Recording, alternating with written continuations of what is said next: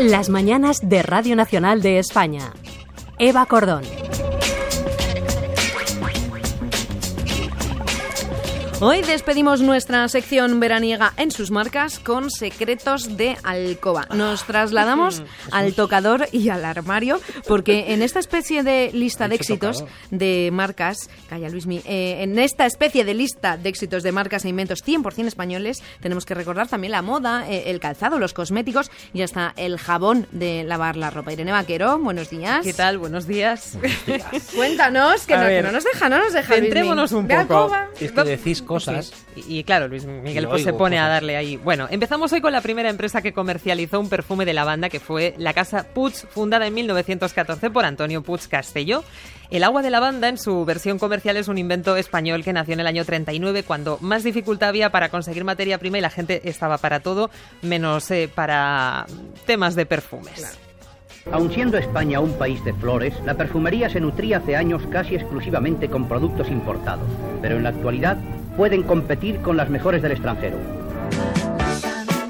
Esto claramente es el nodo, es un nodo del año 44 y en sus imágenes eh, os cuento que se mostraba una fábrica de perfumería barcelonesa que bien podría ser la de Puig. En el año 62 la casa Puig contrata al diseñador barcelonés André Ricard para conseguir una nueva imagen. Otro pionero del diseño, imagino. Otro más, tal cual. Ricard fue, por ejemplo, el diseñador de la antorcha de Barcelona 92.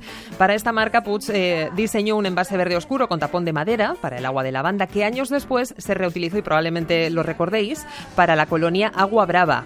No obstante, André Ricard ha diseñado un montón de envases de perfume que todos recordamos.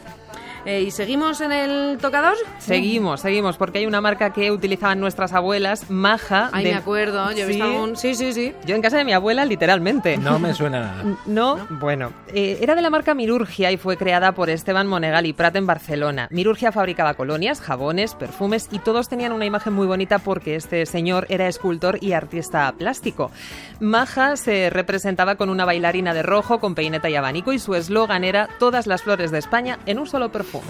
Eh, y una cosa, ¿la tal Maja? ¿Maja existió? Sí, existió. ¿Ah, sí? Era una bailarina de la época, se llamaba Carmen Tórtola. Otras eh, referencias famosas en la época fueron los perfumes maderas de Oriente, que incluían un palito en el envase dentro, o joya, cuyo envase era como una piedra preciosa y que existió hasta bien entrados los 80. Una fragancia así, tan fresca, tan ligera, tan nueva, es una joya para todo el día.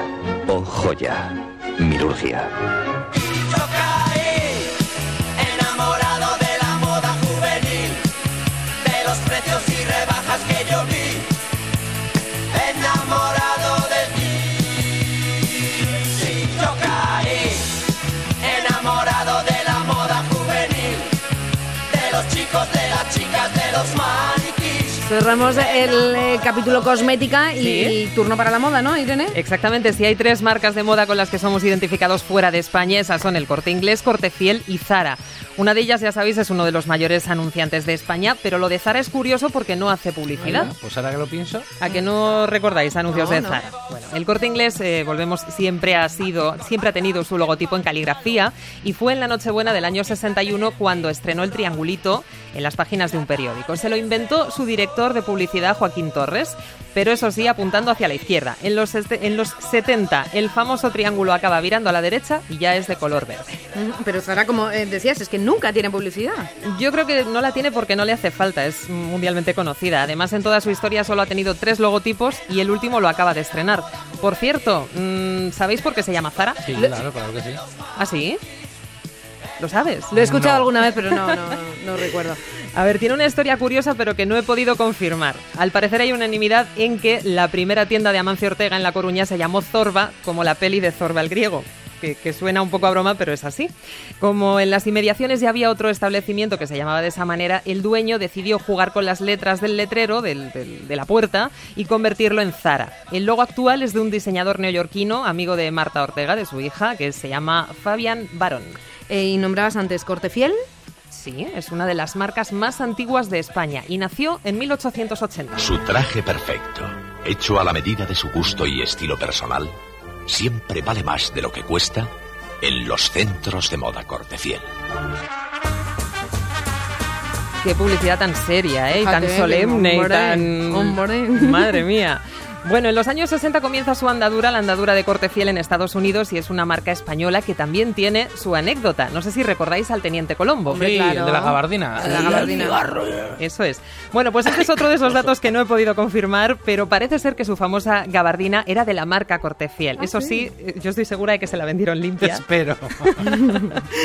Corte Colombo Fiel. lleva corte Lleva- fiel. Llevaba corte fiel, sí, sí, sí, la llevaba, como decimos, un poco sucia, pero bueno. Corte fiel entonces era una marca con auténticos adeptos al otro lado del charco. A ver, ¿y tenemos calzado, por ejemplo? Pues sí, el calzado español más internacional son las alpargatas o espardeñas. Llevan siglos fabricándose en la península, típicas de los trajes regionales y hace décadas de las clases trabajadoras. Comenzaron a vestir las personalidades tipo Picasso o Dalí y Nah, las pusieron de moda. Claro, exactamente. ¿Qué pasa cuando una cosa se pone de moda? Que se encarece. ¿Y sabéis a cuánto está el par de alpargatas actualmente? Pues no son baratas, no sé, 70 euros. ¿no? Las buenas, buenas pueden ser 180, 200 euros. Mm, sí, a ver, ¿y la Para marca? ¿Hay marca estrella de alpargatas? Tenemos, tenemos. Se llama Castañer, la firma catalana Castañer, que las fabrica desde 1927. Su fama le llega cuando Yves Saint Laurent les encarga un, pal- un par en exclusiva para él, para una colección suya. Imaginaos qué publicidad si hasta Grace Kelly tuvo unas Castañer. Esto de una serie. Esto es de una serie, de una serie. ¿Y cómo se llamaba esta serie? Este, Pista, ay, pista, dame concurso. tiempo, dame tiempo. Es que no Que no, no te va a salir. A ver, tú, a, a- nosotras a lo nuestro. eh, Irene, ¿con qué ¿Con qué terminamos? terminamos? La serie se llama Soap, jabón. Bueno, no sé cómo se llamó en España, pero todo tiene sentido. Decíamos al principio que hablaríamos incluso de lavar la ropa. Aunque todos pensamos en el jabón lagarto como cosa made in Spain, tiene Sí. un origen mucho más antiguo y me estoy refiriendo al jabón de Castilla. No sé si habéis oído hablar alguna vez del jabón de Castilla. Jamón de Castilla, Mm, no. yo no, la Yo soy del lagarto. eh. Claro, porque ese es el que suena a todo el mundo. Estaba hecho de sosa, agua y aceite de oliva, nada de grasas animales. Es el jabón que hacían las abuelas en casa, que huele raro, pero es el mejor y no no es el jabón de Marsella. El jabón de Marsella no lleva solamente aceite de oliva. Mi abuela hacía jabones, ¿verdad? O sea, es como el clásico ese que hace las Ese, abuelas. ese, ese es el jabón de Castilla. Se suele hacer en casa y vale para todo, como antiacné, para lavar el pelo, como quitamanchas y paradójicamente es bastante respetuoso con la piel. Eh, ¿Y lo de, de Castilla por qué viene? Pues porque ¿Es se, se popularizó durante el apogeo de la corona de Castilla, por eso se le llama también jabón hispánico, así de limpitos. Despedimos en sus marcas. Mira tú, he estado curioseando, por cierto. Es que lo de tocador me ha hecho mucha gracia y ¿Ah, un sí? sinónimo, un sinónimo, no me salía. con el ¿Y cómo es? Cómoda, que es muy conocido, Sí. y coqueta. Ah, claro, coqueta, Sí, coqueta yo creo que es más habitual. Coqueta, Bueno, pero no de comer, coqueta de sitio, cosas. pues despedimos en sus marcas, que ha sido eh, una sección de verano que nos ha enseñado el diseño 100% español. Y despedimos con mucha pena a Irene Vaquero de momento. Que De gracias, momento. gracias y gracias con la boca así gigante, eh, porque es un gusto y, y un regalo tenerte siempre trabajando cerca, de verdad. Irene, Muchísimas, muchísimas gracias, a vosotros por contar conmigo. Nos vemos muy pronto, muy pronto. Confiamos. Ojalá, ojalá. Un abrazo, Irene.